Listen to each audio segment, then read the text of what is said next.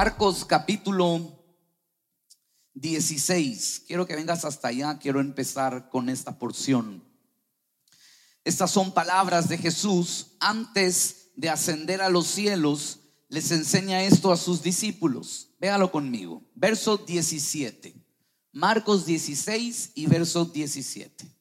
Y estas señales, diga conmigo señales, seguirán a los que creen. Ojo, a los que creen.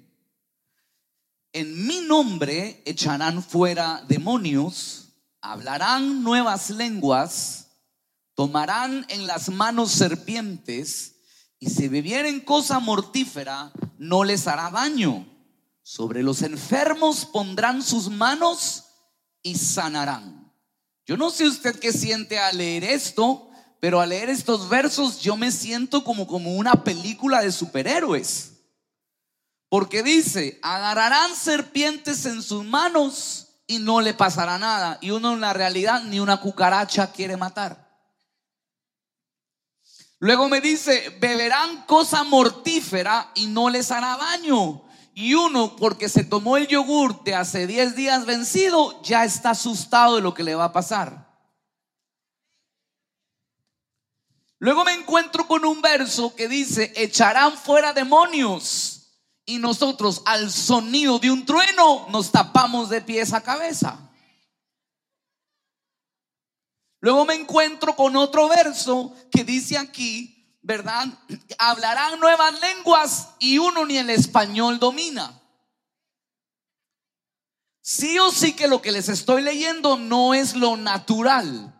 ¿Quién está de acuerdo conmigo?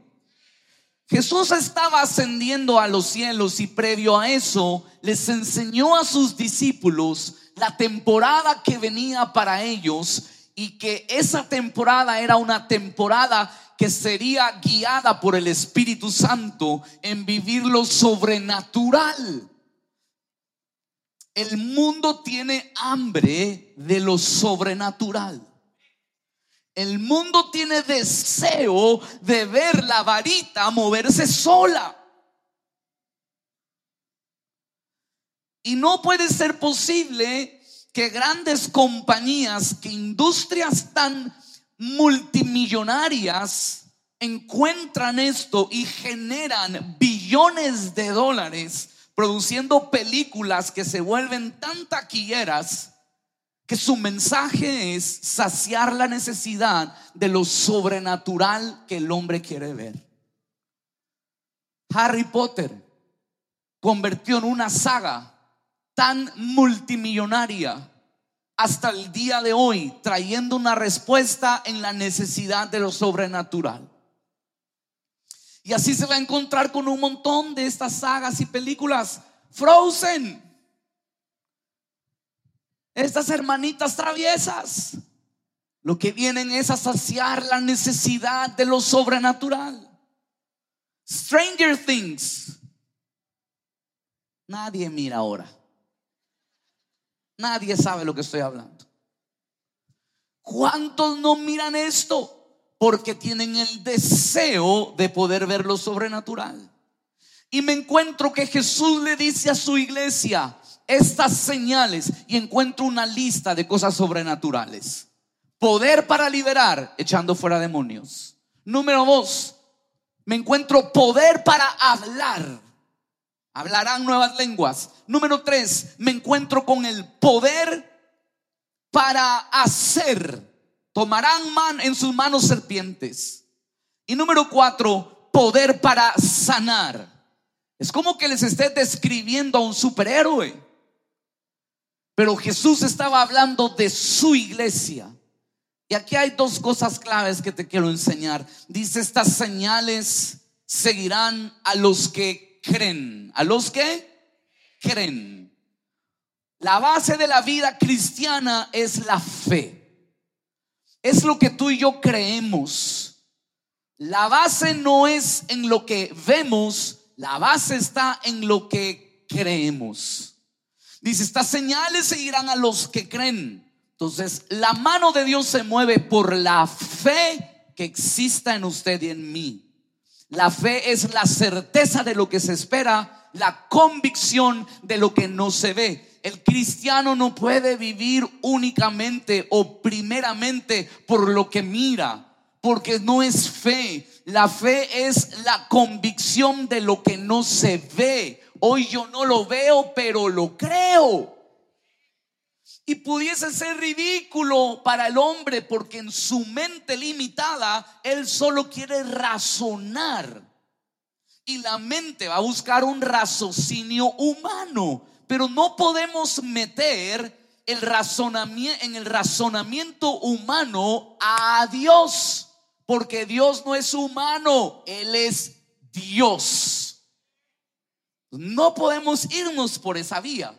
Por eso es que relacionarnos con Dios no puede ser por lo que yo vea o razone, tiene que ser por lo que yo crea aunque no lo vea. Entonces me dice, estas señales le seguirán. Y me llama la atención que cuando habla de estas señales, enseguida dice, en mi, póngame el verso 17 otra vez, dice, en mi nombre echarán fuera demonios y todo lo que sigue. En mi nombre. A ver, todos digan conmigo en su nombre.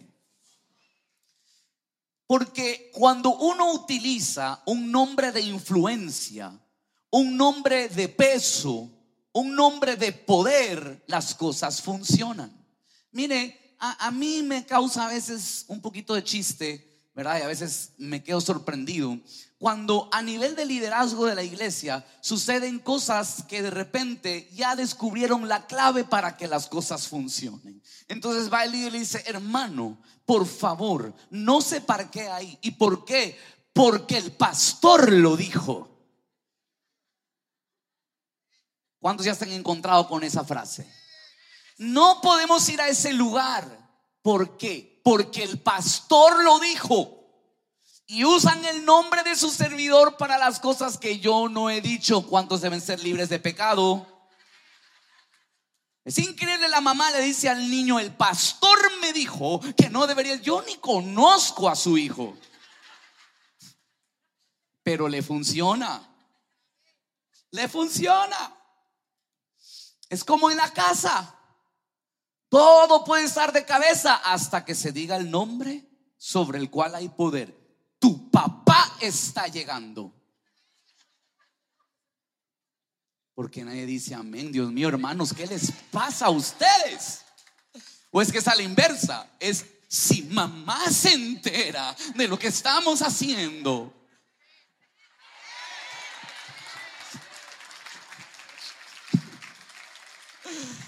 Entonces hay influencia y las cosas se mueven en el nombre que utilicemos. Y estas señales sobrenaturales no se dan por nosotros, sino que se dan en el nombre de Jesús. En el nombre en el cual hay poder para echar fuera demonios, para sanar a los enfermos, para liberar a los cautivos, para restaurar el alma es en el nombre de Jesús. Entonces es la fe que yo tenga y es en nombre de quién lo voy a hacer. Jesús asciende a los cielos y te llevo a una historia corta pero poderosa. Hechos capítulo 3. Pedro y Juan subían al templo. Véngalo a ver conmigo. Hechos 3 y verso 1. Pedro y Juan subían juntos al templo a la hora novena, la de la oración, y era traído un hombre cojo de nacimiento a quien ponían cada día a la, ¿dónde? Puerta del templo que se llamaba la hermosa, para que pidiese limosna de los que entraban en el templo. Muy bien. Y entonces él les rogaba que le dieran limosna. Este hombre era un hombre cojo de nacimiento. Y entonces su vida, a causa de la cojera natural que tenía, lo había llevado en su caminar hasta la puerta del templo. Si algo él conocía de lo que sucedía dentro del templo era a la distancia, porque él llegaba hasta la puerta. Lo que había sucedido desde su nacimiento lo había marcado hasta cierta parte de su vida, hasta una puerta. Dentro del templo sucedían cosas poderosas, pero llegaba hasta la puerta. Y el Espíritu me mostraba que aunque muchos están dentro del templo hoy, tienen una actitud de cojera que nos deja estando a la puerta de nuestros milagros a la puerta de nuestra nueva temporada, a la puerta de lo que Dios quiere hacer con nosotros. Si vivimos por lo que miramos, un pie que cojea, si vivimos por lo que sentimos, un alma que llora, si vivimos por lo que vemos únicamente, estaremos limitados hasta donde tus ojos miren, hasta donde tu pie te lleve, hasta donde tu fuerza te acompañe. Y esa era la vida de este hombre. Por su limitante humano había llegado hasta la puerta. Y su gran alegría era sumar las limosnas que gente amable le daba al entrar al templo. No estoy hablando nada en contra de las limosnas, pero lo que te quiero enseñar es que nunca la suma de un dinero se podrá comparar con lo que Dios puede hacer dentro del templo en la vida de una persona.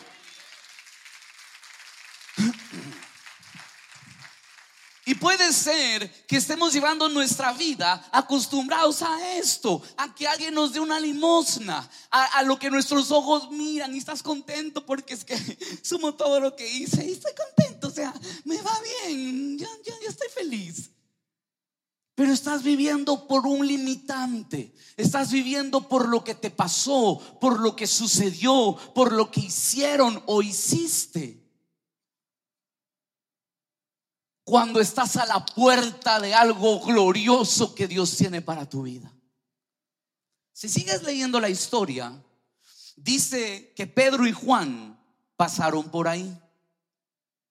Verso 4.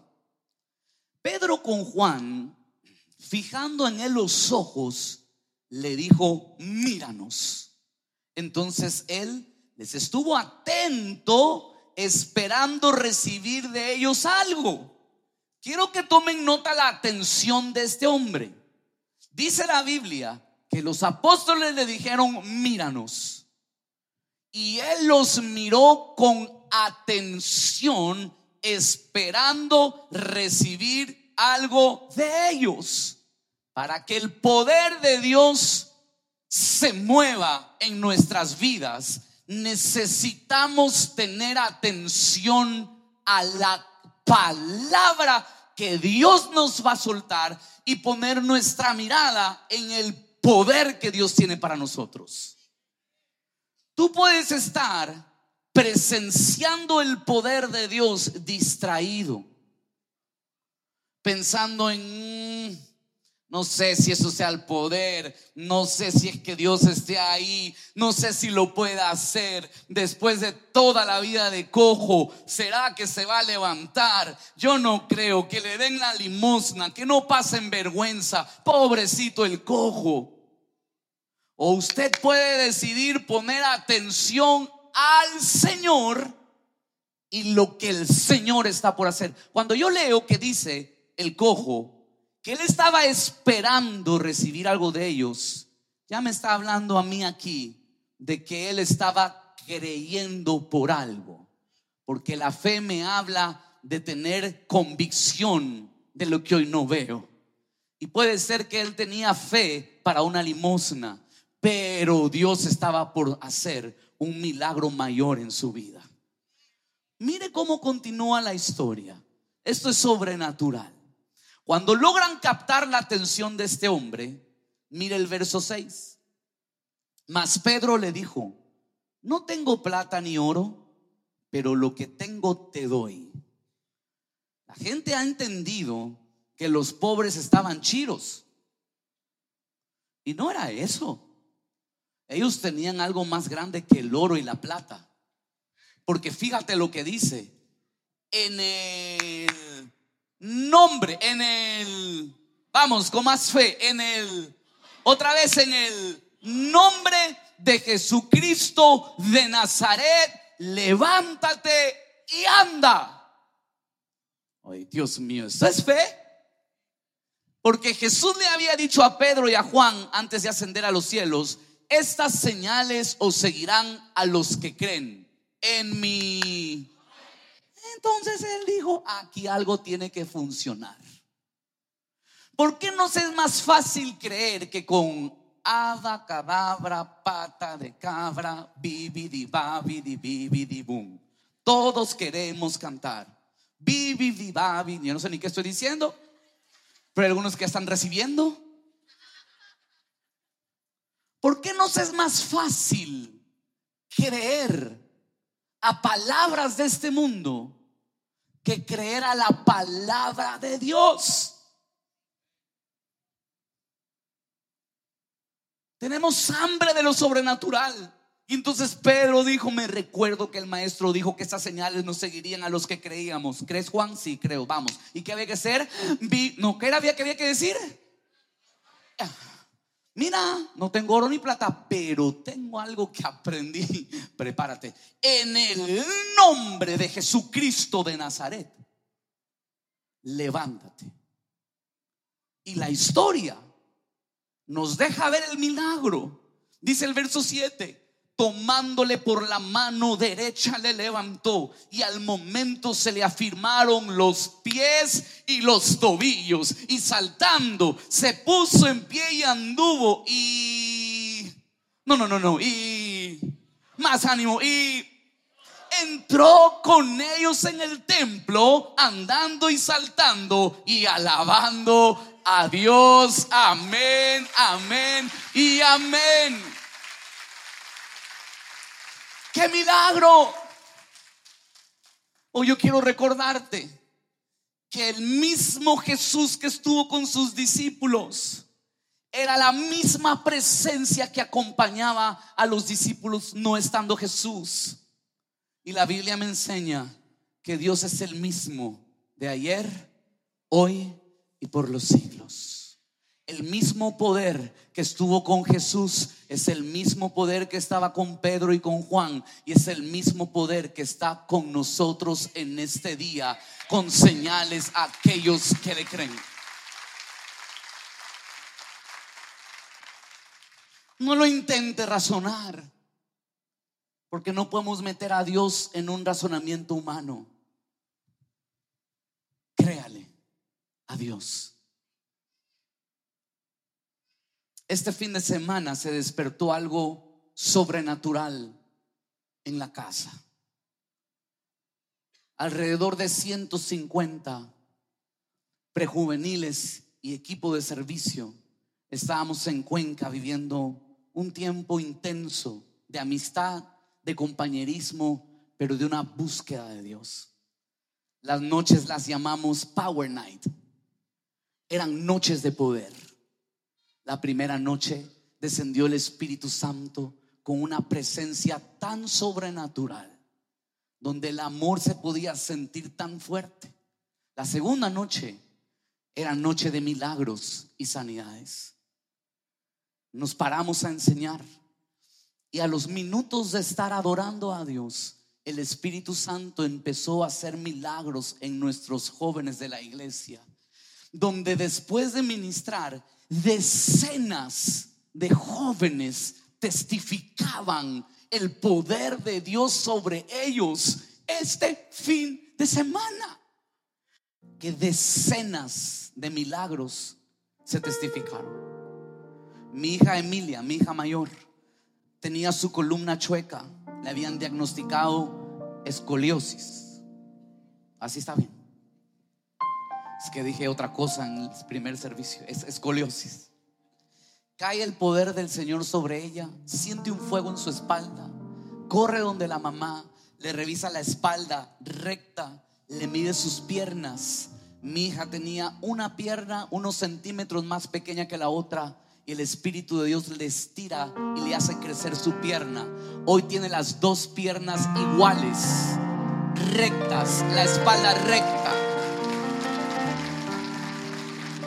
Cuando llegamos a casa, ella tan llena de fe dice, siento nueva mis rodillas, me siento diferente, camino. Se echa en el piso del cuarto y me dice, mídeme papá las piernas otra vez. Y uno en su humanidad, Padre, en el nombre del Señor. Si eso no es tiro, estíraselo otra vez. Pero ella estaba tan llena de fe, se sacó todo y dice, mírame, mírame. Y estaba emocionada, agarramos una regla. Pongo la regla y le mido sus pies y sus talones. Perfectamente tocaban los dos sus piernas exactas. Una pareja de líderes que había venido a servir con nosotros. Cuando ministrábamos la sanidad de los pies planos, tenían a su nena de dos añitos que había quedado en Guayaquil. Agarraron con tanta fe esa palabra y le decía, Señor, tú estás allá con ella, sánala. Regresamos el martes por la noche y recibo un mensaje con una foto que al llegar a casa le sacan las medias a su nena y tenía el arco en los pies. Y me mandan la foto del médico, me dicen, pastor, había sido diagnosticada con pie plano, teníamos que hacerle plantillas hasta que en el nombre de Jesús nuestra nena fue sanada y hoy tiene el arco en sus pies. Testimonios tras testimonios. Había un muchachito, un preju, no sé qué edad tenía. Él había nacido con sus piernitas chuecas y sus pies chuecos, pisaba de lado. Y así había llevado su vida. Se sube a testificar temblando, más asustado que nosotros. Y me miraba y me decía, nunca me había visto mis rodillas rectas y mis pies rectos. Jesús lo sanó esa noche de sus pies chuequitos, se enderezaron y se fue con sus pies rectos y sus rodillas rectas. No sé cuántos pueden glorificar al Señor.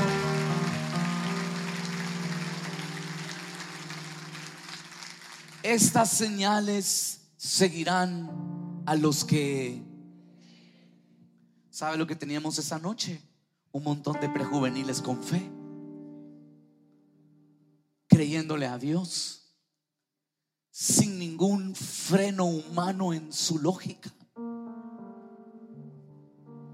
Yo no sé cuántos de ustedes necesiten un milagro, pero yo creo que en el nombre de Jesús somos libres, en el nombre de Jesús somos sanados en el nombre de Jesús, cosas sobrenaturales suceden. Y yo creo que este es el momento que tú cruces más allá de la puerta del templo que has llegado. a lo mejor todos los domingos vienes y te sientas, pero tu actitud es como la del cojo a la puerta del templo. Y estás mirando desde lejos lo que sucede. Ay, qué linda la predica del pastor. Reía. Todo bueno. Yo vengo el otro domingo ahí. Te estás conformando con pequeñas cosas que pueden suceder allá afuera, como una limosna. Y ese es el tiempo donde el Espíritu Santo te quiere sanar y decirte levántate, porque tu nueva temporada te está esperando al otro lado de la puerta. Porque lo que Dios preparó para ti está dentro de ese templo. Porque lo que Dios ha mirado a tu vida está al otro lado de esa puerta.